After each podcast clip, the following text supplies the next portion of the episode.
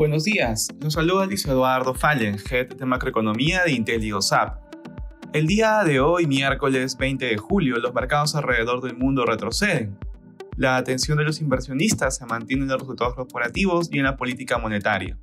De manera particular, en Estados Unidos los futuros americanos transan con pérdidas. Se desvanece así el impulso que entregaron ayer los reportes corporativos, destacando Netflix que reportó sobre las estimaciones y perdió menos suscriptores de los esperados. Hoy destaca el cierre de mercado la entrega de resultados de Tesla, los cuales espera se vean golpeados por desconfinamiento del segundo trimestre en China.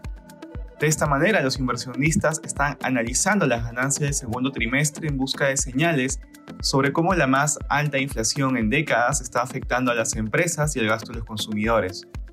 En la eurozona, las bolsas europeas muestran rentabilidades negativas.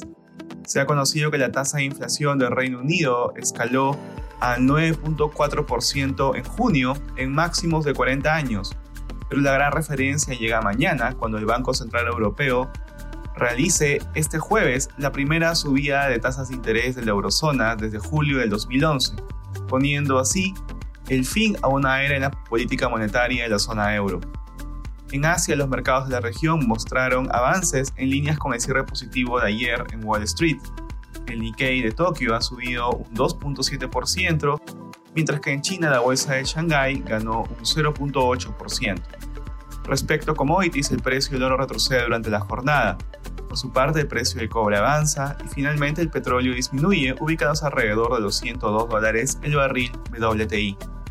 Gracias por escucharnos si tuviera alguna consulta, no duden en contactarse con su asesor.